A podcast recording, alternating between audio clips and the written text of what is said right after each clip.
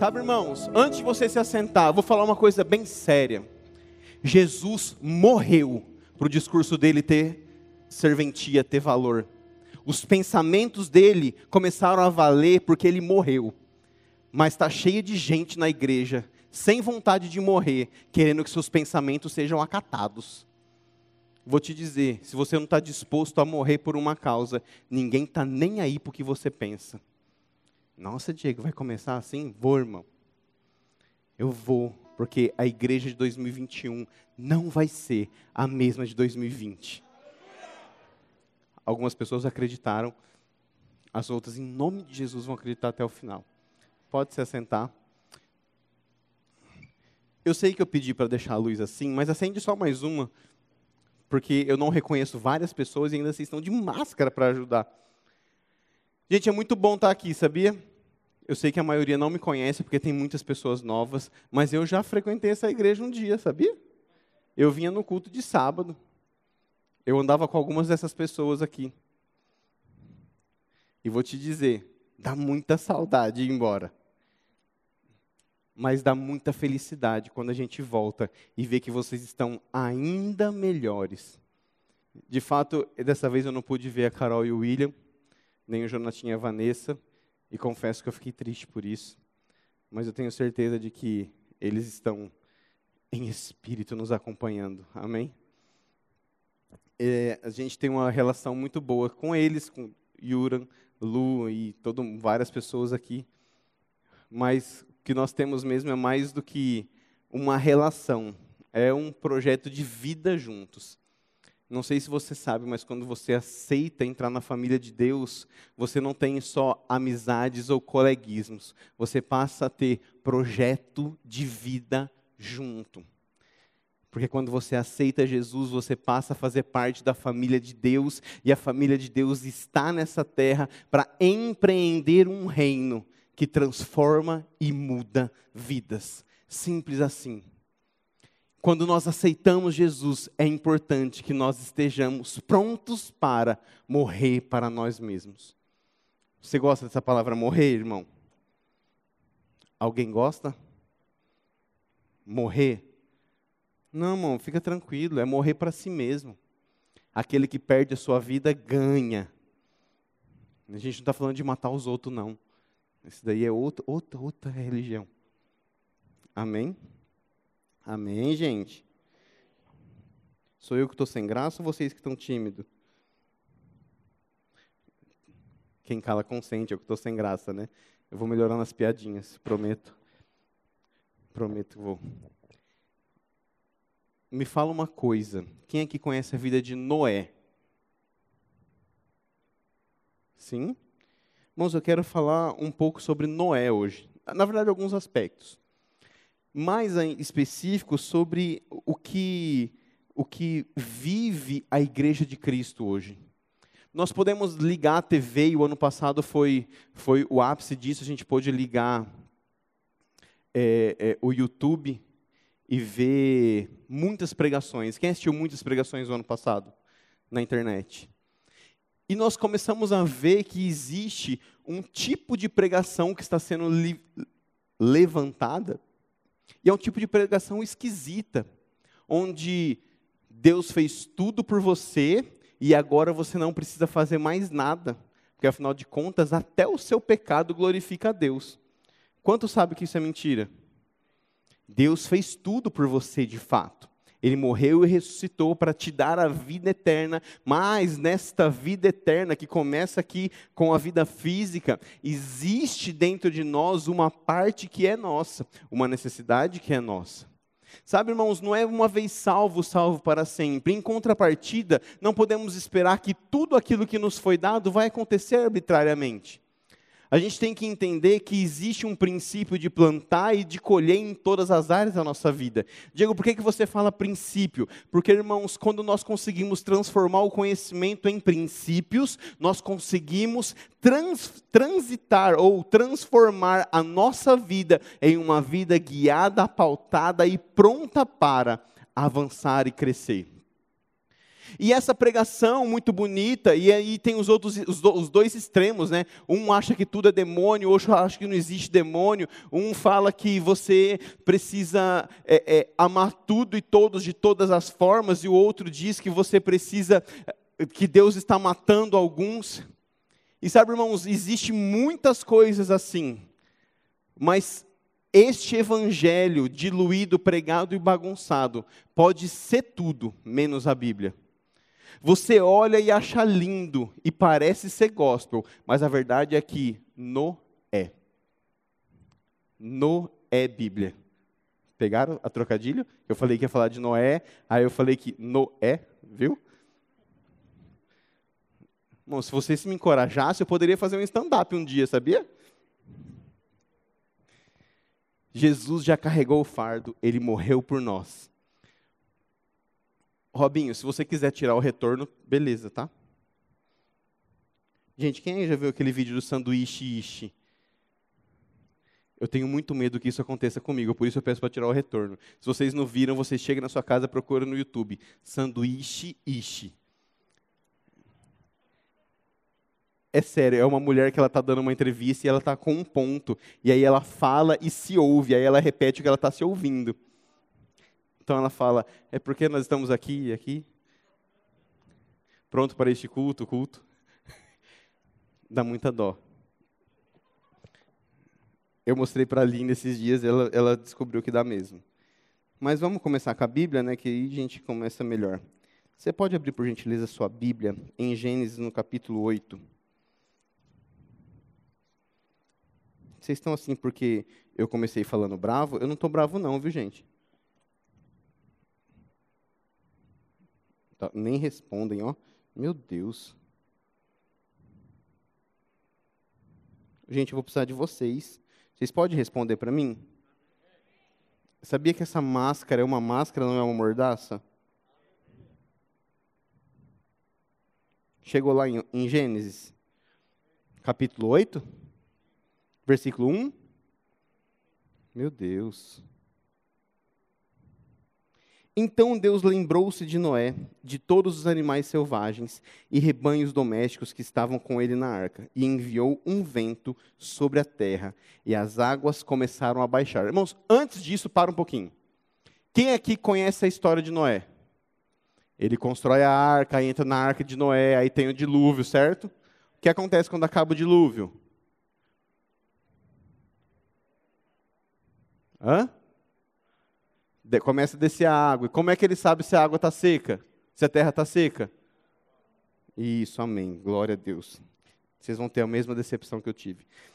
As fontes profunde das profundezas e as comportas do céu se fecharam e a chuva parou.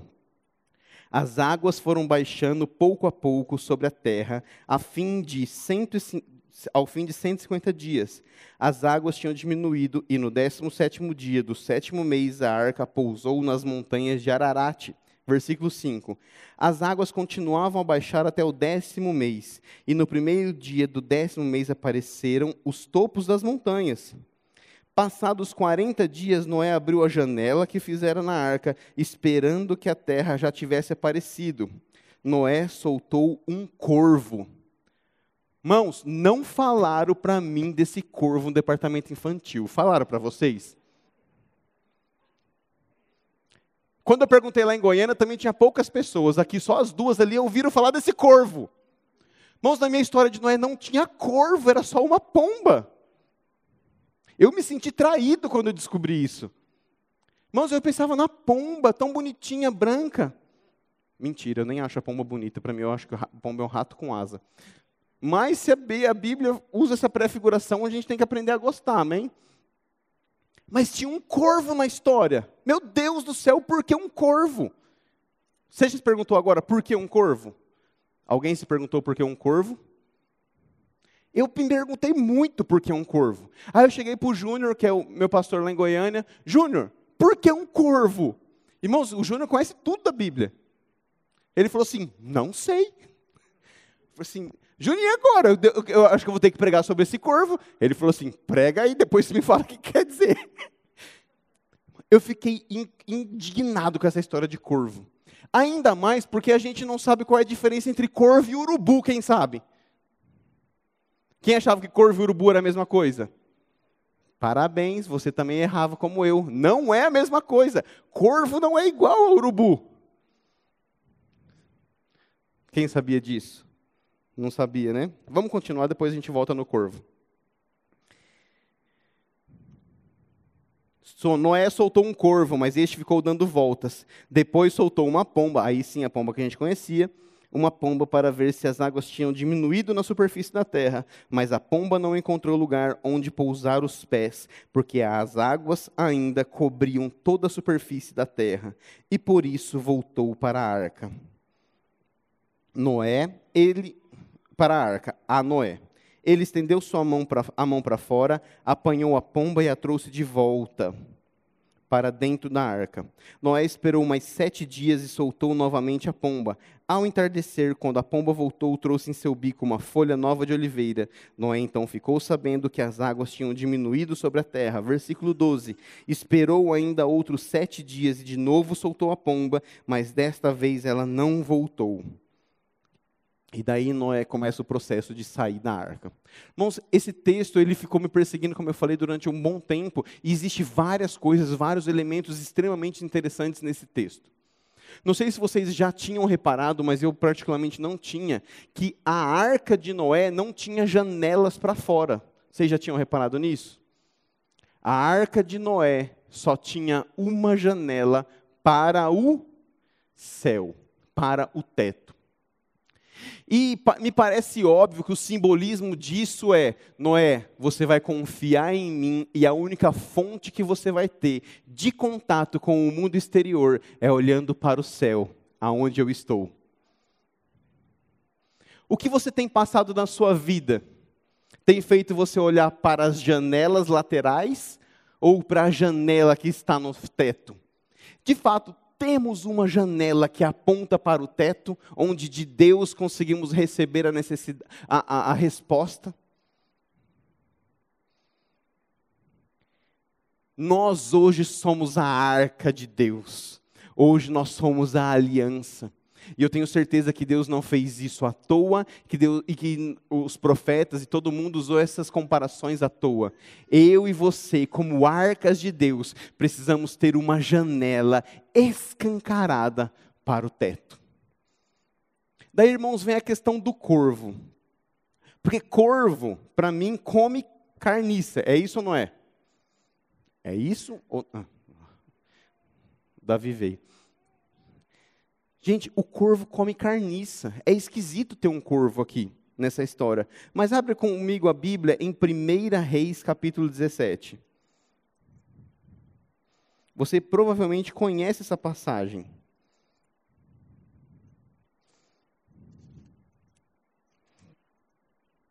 Chegou lá? 1 Reis, capítulo 17, vou ler do versículo 1 até o 6, tá?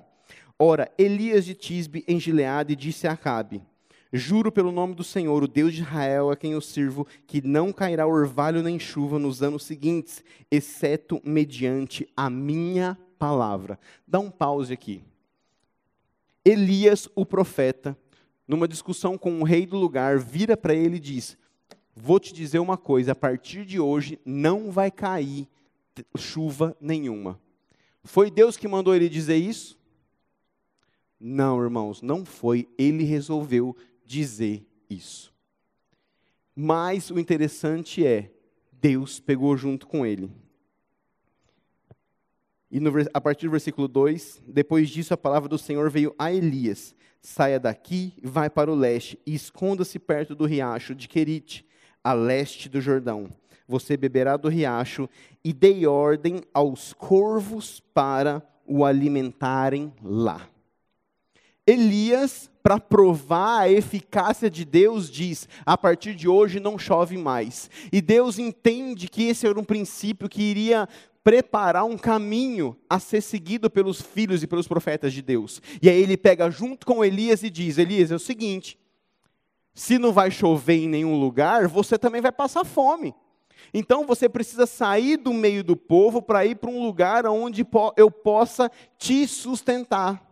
Sabe, irmãos, muitas vezes, quando a gente decide dar passos de fé ou passos em direção às nossas vidas, parece que a gente vai passar fome. Parece que vamos ficar sozinhos, mas Deus diz: Ei, abra a janela que você tem comigo, porque eu vou te mandar para um lugar aonde não vai te faltar nada. Eu já preparei um riacho e já dei ordem aos corvos.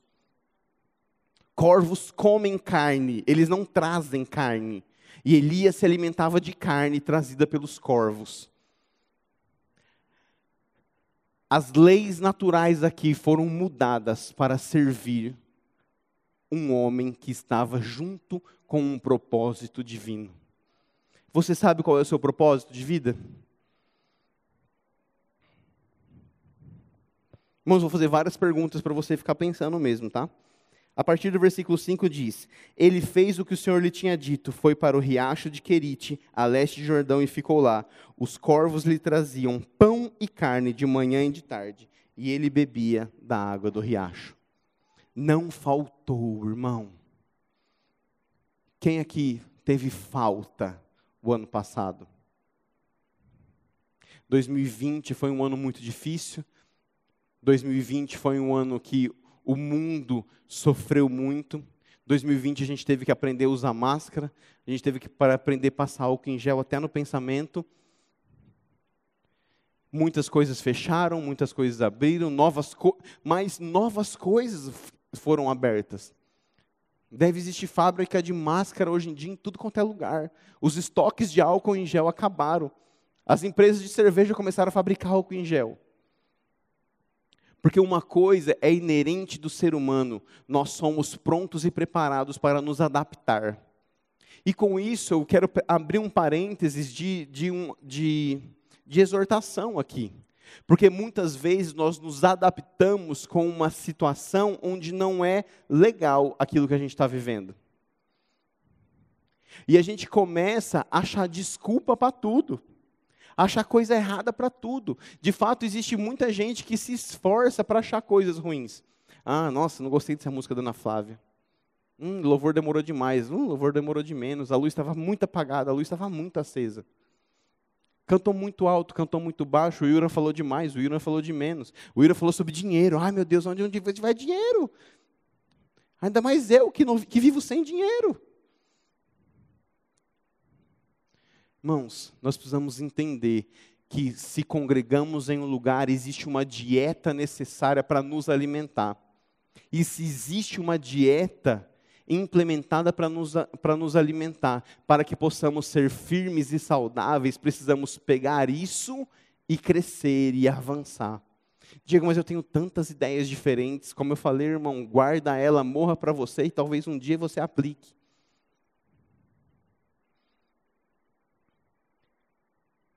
O cristianismo não é sobre nós, é sobre Jesus. Existe uma geração dentro das igrejas que está indo aos cultos procurando se satisfazer nas emoções, nos sentimentos, nos relacionamentos, alguns financeiramente, mas o evangelho não é sobre nós. Você consegue falar isso? Evangelho não é sobre mim. Doeu sua língua falar isso? Vai, fala de novo. Evangelho não é sobre mim. Falei certo português? Falei. Então, quando nós cantamos, eu ainda tenho fome, eu ainda tenho lenha, assim como eu falei, é estar constantemente lembrando a nossa alma de que o nosso maior papel dentro do cristianismo é ser entregue como um sacrifício vivo. Diego, mas ele já não morreu como cordeiro? Sim, irmãos, ele já morreu, ele já fez o sacrifício por nós. Mas se nós tentarmos exaltar o nosso eu, o nosso ego, se nós tentarmos exaltar as nossas vontades, se nós tentarmos colocar eu acima de tudo, eu não vou cumprir aquilo que eu preciso, porque afinal de contas, se eu estou gerindo tudo aquilo que eu vivo, eu sou o dono da minha vida, e se eu sou o dono da minha vida, eu sou o meu próprio Deus. Então daí eu me cultuo todos os dias. Isso é idolatria, não é ter uma santa em casa. Para de ter raiva da sua avó. Nós colocamos ídolos muito piores do que uma estátua na nossa vida. Nós idolatramos muitas vezes o namorado, a namorada, nós idolatramos muitas vezes o trabalho, nós idolatramos muitas vezes um pensamento, um cantor e por aí vai. Isso tudo também é idolatria. E daí o que isso diz? Isso diz que a minha janela não está aberta para o céu. As circunstâncias estão afetando o meu destino. As circunstâncias estão afetando aquilo que eu vivo. Daí as coisas me deixam em paranoia, as coisas me deixam com medo, aquilo que eu vejo consome minha paz. Irmãos, vou te dizer, não é todo dia que você consegue estar em paz com tudo. Quem aqui passou alguma dificuldade de casa até aqui? Às vezes você atrasa o, o, o, o semáforo, farol, fecha na hora errada, alguém cruza, corta a sua frente. Às vezes é tudo em paz, tudo tranquilo. Mas o fato é, uma causa tem que nos consumir, um propósito tem que ser maior do que as nossas circunstâncias. Amém? E eu acho muito interessante, eu vou ler algumas coisas sobre a diferença entre corvos e urubu e algumas semelhanças. Eu vou entrar naquilo que a gente quer falar, porque já passou muito tempo, amém? Tanto corvo como urubu são necrófagos, ou seja, se alimentam de animais em decomposição. São os garis da natureza tendo como principal função a profilaxia na remoção de corpos em decomposição. Presta bem atenção que é importante isso. Corpos em decomposição que encontram facilmente devido à visão e o olfato apurado. Este é um benefício para a sociedade. Fala comigo, benefício para a sociedade. Pois na natureza pois nada na natureza foi criada sem uma função. Você tem uma função, irmão?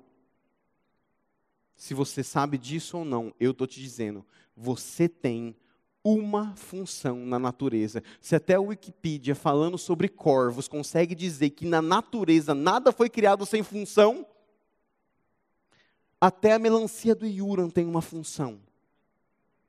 Mesmo que ela tenha aparecido do nada. Queria só um som lá em casa. Para o equilíbrio natural. Então, para que haja um equilíbrio natural, cada um precisa cumprir o seu propósito, o seu chamado. Cada um precisa cumprir a sua função. serem um bom exemplo na evolução convergente. Eh, vou explicar antes. O, corvo é, é, é, é originário dos países do pa, antigos, é isso que chama? Do mundo antigo, que aí é Ásia, África, aqueles trem lá, Egito, tal, tal, tal. E os urubus são mais comuns aqui nas Américas, amém? Mas eles têm algumas características bem parecidas, que é que nós vamos estar abordando hoje. Ah, quando ao longo da evolução organismos apresentam características semelhantes, mesmo não possuindo ancestrais comuns, as duas linhagens, ao longo de milhares de anos e em função principalmente dos mesmos hábitos alimentares, acumulam semelhanças físicas. As mais marcantes são bico afiado, repete comigo, bico afiado. Potente suco gástrico, repete comigo, potente suco gástrico Repete assim comigo agora. Poucas penas na cabeça. Asas grandes e largas. Anotou esses quatro pontos? Anotou? Mesmo que seja na sua mente, pô, tudo bem. A gente vai abordar eles um pouco agora, tá? Bico afiado para rasgar a carne. Irmãos, eles comem carne podre. Eles comem carne em decomposição carne em decomposição fala-se sobre um animal morto, sobre um bicho morto, sobre um ser que era vivo e agora está morto, certo? Fala para mim, a Bíblia diz que as pessoas que estão no mundo estão vivas ou mortas?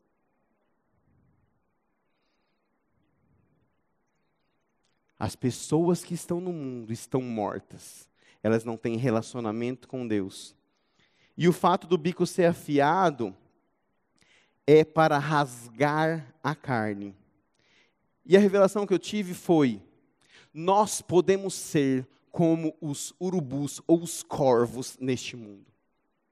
Nós podemos ser aqueles que estão dispostos a sair lá fora para alcançar aqueles que estão mortos. E para isso será necessário que nós, como corvos, também tenhamos um bico afiado, ou uma palavra viva e eficaz, mais penetrante do que uma espada de dois gumes, pronta para discernir espírito e alma juntas e medulas. A palavra deve estar na nossa boca para que possamos ser, fazer o serviço de limpar o mundo, alcançando as pessoas que estão necessitadas. É para isso que precisamos, na nossa arca particular, ter um relacionamento com Deus. Sabe, irmãos, muito provavelmente o motivo de Noé ter soltado um urubu primeiro foi: se tivesse animal morto, era um sinal de que toda a terra tinha sido devastada. Depois a gente volta nesse tempo. Vamos, vamos pular, para a segunda parte. Suco gástrico. Potente nós, ele tem o suco gástrico potente para digerir o que comem. E nós devemos ser capazes de engolir sapos ofensas. Devemos ser capazes de não manifestar as nossas vontades e pensamentos o tempo todo. Devemos ser capazes de lidar momentaneamente com a podridão do mundo e não se intoxicar ou se contaminar. Irmão, se vamos ser os urubus nessa terra, e você não precisa se alistar para isso, não. Embora seja o que Deus está pedindo, mas você não precisa. Se vamos ser aqueles que vão até lá fora alcançar os mortos, nós não precisamos apenas ser uma palavra afiada na nossa boca, mas nós temos que ter a capacidade de nos relacionar lá fora sem ficar intoxicado com aquilo que está acontecendo. Se quando você vai evangelizar o seu amigo, você se desvia, não resolveu. Se quando você vai falar com aquela menina sobre Deus, você acaba ficando com ela, não resolveu. Se quando você vai falar com aquele menino, vocês entenderam, né? Os, os dois, não é só. Então nós precisamos entender também que não basta simplesmente ser resiliente no aquilo que nós ouvimos e como ouvimos, mas também temos a certeza de quem somos para que não estejamos prestes a estar intoxicados com a circunstância, com as coisas. Sabe, irmãos, e quando eu falo isso, não é negar a evolução da igreja e para onde nós estamos indo como igreja saudável, é simplesmente entender que nós precisamos evoluir no formato de apresentar o mesmo evangelho de vida que nós conhecemos. Amém? Poucas penas na cabeça. Geralmente a Bíblia fala sobre adornos na cabeça como sendo uma questão de orgulho. Se você pegar lá a parábola do a parábola não, né, o que aconteceu com José sobre o padeiro, tem uma interpretação sobre o padeiro que dá a revelação para o que José dá a revelação para o sonho, e ele fala sobre um orgulho. Sabe, as penas na cabeça geralmente são utilizadas no mundo animal como sendo um, algo que chama a atenção. A calopsita, por exemplo, ela levanta aquilo, é crina que chama aquilo? Como? Topete? É, que crina é de cavalo, né? Eu não posso ter um cavalo calopsita? Não. Então, o que está acima da cabeça é para chamar a atenção. Logo eu posso ver que o crente precisa ir lá fora com a palavra viva e eficaz em sua boca ele precisa estar pronto para lidar com as circunstâncias, mas ele não precisa fazer isso chamando a atenção. E quando eu falo em chamar a atenção, eu estou dizendo em se sentir orgulhoso por estar fazendo aquilo. Ah, fulano põe, tem um canal no, no Instagram. Não, talvez Deus chamou ele para isso e não você. Para de criticar ele. Ah, porque o que a mão direita faz, a esquerda não fica sabendo. E você está só falando e não fazendo nada. Né? Então, é viver o evangelho puro e simples, vivendo aquilo que Deus te chamou para fazer com eficácia, eficiência e perseverança. Não se contaminando, mantendo firme, mas também não procurando um orgulho. Porque, irmãos, às vezes a gente acha que só existe uma forma de evangelismo, aquela que a gente faz. E daí a gente faz esse evangelismo e quer condenar o resto da igreja dizendo que eles não amam as pessoas. Irmão, se você pregar lá fora e eles não tiveram uma igreja para onde entrar, não adiantou nada. Se não tiver um mestre para ensinar, eles não vão aprender nada. Se não tiver alguém para varrer o, o, o chão para eles entrarem, para preparar o, o banco, etc., não adianta nada. Tudo isso faz parte do ID. Segurar o, o pano faz parte do ID, jogar álcool faz parte do ID, medir a temperatura faz parte do ID. Todo aquele que se envolve com a obra de Cristo nessa terra está cumprindo o ID. Sem diferença de patente, sem diferença de qualidade. Simplesmente um único propósito, porque quando nós nos tornamos família, nos tornamos coparticipantes da obra de Cristo. E se somos coparticipantes daquilo que ele já conquistou, também podemos nos tornar coparticipantes daquilo que ele está fazendo através da sua igreja, que somos nós. Não dá mais para a gente ficar uma, viver uma vida procurando fazer menos. No sentido de eficiência que eu estou falando. Talvez em termos de quantidade você faça menos, porque você está se especializando em alguma coisa.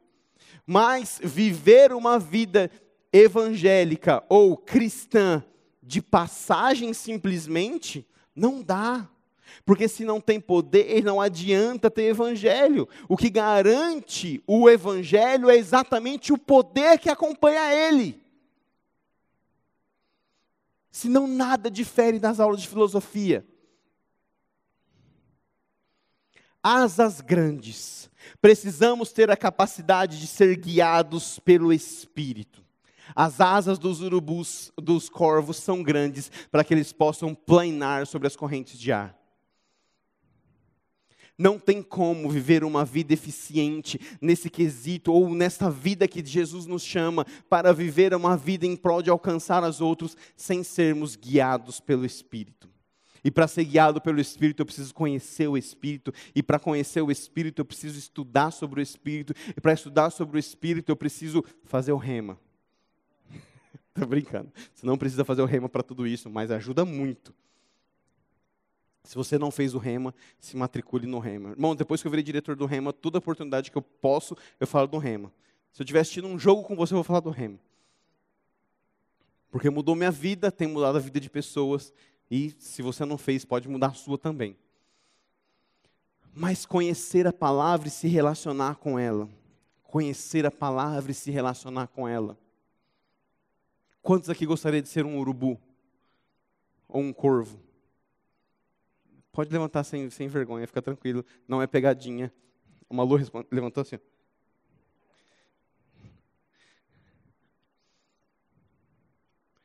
Irmãos, se a nossa, Paulo já dizia isso, se a nossa vida se limita a esta vida, somos mais infelizes da terra. Se a nossa fé se limita a esta vida. Existe uma eternidade. Existe algo eterno. A gente não consegue raciocinar o que é eterno, eu sei. Buga nossa mente, mas existe algo eterno. 80, 90, 100 anos da sua vida é muito menos do que a eternidade.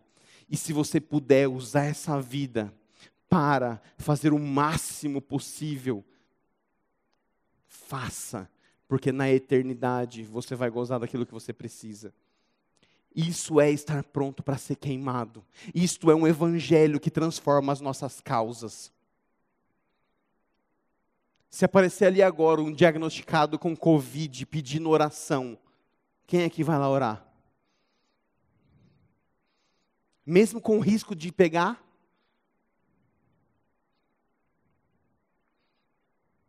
Eu fiz esse exercício domingo, eu quero fazer de novo com vocês. Feche seus olhos. Onde você estaria se você fosse dez vezes mais corajoso? Pensa aí, enquanto eu bebo água.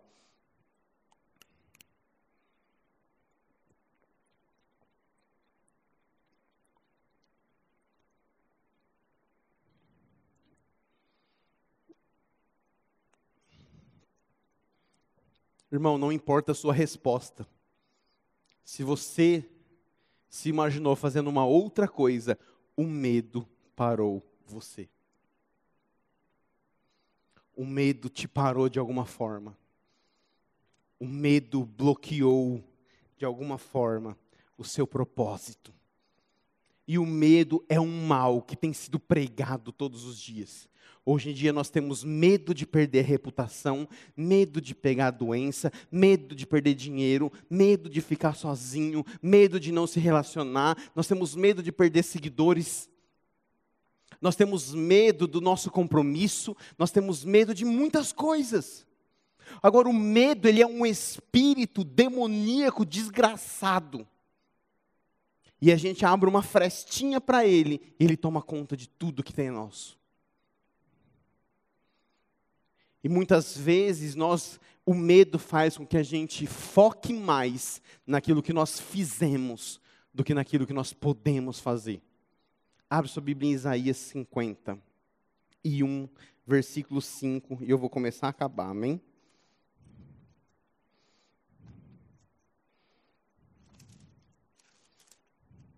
Isaías. Eu falei Isaías? Não é Isaías, não, gente, desculpa, é Salmos. Por algum motivo nessa terra eu vivo confundindo Davi com Isaías. Salmo 51, 5. Sei que sou pecador desde que nasci, desde que me concebeu a minha mãe. Sei que desejas a verdade no íntimo e no coração me ensina com sabedoria. Sabe, irmão, sabe por que, que Davi fala isso? Sou pecador desde que nasci? Não, posso, não podemos afirmar com certeza, mas muitos estudiosos acreditam que o fato de Davi ter sido ruivo é porque ele era um filho fora do casamento. Por isso é, ressalta essa característica dele. Você viu que não ressalta a característica dos irmãos dele sendo assim, viu? Então, o fato dele ter sido ruivo, muito provavelmente ele foi um filho fora do casamento. Talvez por isso ele tenha sido deixado de lado na hora que, que, que o profeta chega lá para ungir os filhos de Jessé. E aqui ele está dizendo: Eu fui concebido em pecado. Davi está tendo uma conversa com Deus e está dizendo, se você for pegar o contexto desse texto, é porque ele comete um, um, um pecado absurdo, ele é punido por Deus, e aqui ele está sendo tratado pelo Espírito Santo, e aí ele chega nesse ponto e fala assim: Deus, eu fui concebido em pecado. Mas eu conheci você e eu só peço que você não tire o relacionamento que eu tenho de você, porque não existe nada mais importante do que o meu relacionamento contigo. Se você continuar vendo essa história, é, é, é, Deus vai dizer para ele o seguinte, cara, é o seguinte, por causa do seu pecado eu vou punir Israel. Eu não tenho como passar um pano para você. E aí ele fala assim: não, tira o que eu tenho, tudo que eu tenho, mas não puna as pessoas pelos meus pecados. Então Davi tinha duas paixões: uma, o contato com o Espírito Santo, duas, a obra para Deus que ele estava realizando, o seu povo. Mas se você continuar vendo, você vai ver que isso não impediu Davi de ser chamado homem segundo o coração de Deus. E eu quero te dizer hoje, não importa se você até hoje não tinha uma janela virada para Deus, não importa se você até hoje nem pensava na possibilidade de ser um corvo limpando o mundo e trazendo pessoas para Deus. Não importa aquilo que você fez hoje cedo ou antes de vir para o culto, ou ontem, ou não importa. O que importa é se, se você estiver disposto a viver daqui para frente uma vida se relacionando com Ele, sendo guiado pelo Espírito, mantendo a palavra na sua boca, você não só vai cumprir o seu propósito social, mas você vai também descobrir o seu propósito eterno. E Deus não vai fazer acepção se você errou agora ou anteontem. Deus só quer a nossa decisão em nos tornar dele para ele a partir de hoje. E isso nos coloca na condição de manifestar, provar e experimentar o sobrenatural de Deus. Porque não sei se você percebeu, mas está acabando. Esse filme de vida que a gente está vendo já está dando indícios de estar no último capítulo. Se você tiver com dúvida, pergunta para o Cauê depois. Irmãos, não tem mais muito tempo, não. Não dá para a gente procrastinar a nossa vida em comunhão com o Espírito Santo. Nós somos aqueles a qual Deus está chamando e levantando para alcançar os perdidos, para alcançar, para anunciar, para proclamar a vida dele. E nós vamos fazer isso não somente com a palavra, mas com as manifestações e o mover do Espírito. Ana, se quiser subindo. Existe, irmãos, uma geração, uma turma, um povo, uma galera que está queimando por mais do Espírito. Existe essas pessoas que estão mais preocupadas em se arrepender diariamente para se alinhar do que em achar culpados para sua frieza. Essas pessoas são a geração do leão da tribo de Judá. Essas pessoas estão preparando o caminho para a volta. E, e se você não entendeu nada do que eu estou falando, fica tranquilo, procura alguém e eles vão te ensinar. William, Carol, Yuran, Cauê, Ana. Procura alguém aqui da igreja, se é a sua primeira vez. Mas pelo amor de Deus, entenda, você é importante demais para estar fora do seu propósito. Você é importante demais para a obra de Cristo, para não viver todo o seu potencial.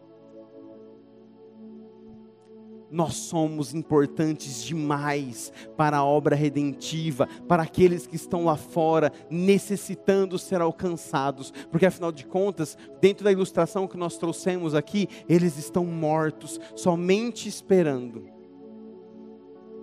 Irmãos, se na antiga aliança, muitas vezes o corvo tinha a conotação de algo que lida com, com a morte na nova aliança, você vai ver o próprio Jesus dizendo: nem os corvos se preocupam pelo seu alimento. Existe, irmãos, uma parte do trabalho que é feita por aqueles que se dispõem. Existe uma parte do trabalho que é feito por aqueles que se colocam à disposição, que negam a sua necessidade, que negam as suas vontades e se colocam diante daquele que é eterno. Isso não é para o profeta ou para o evangelista, isso é para todo crente. Se coloca de pé.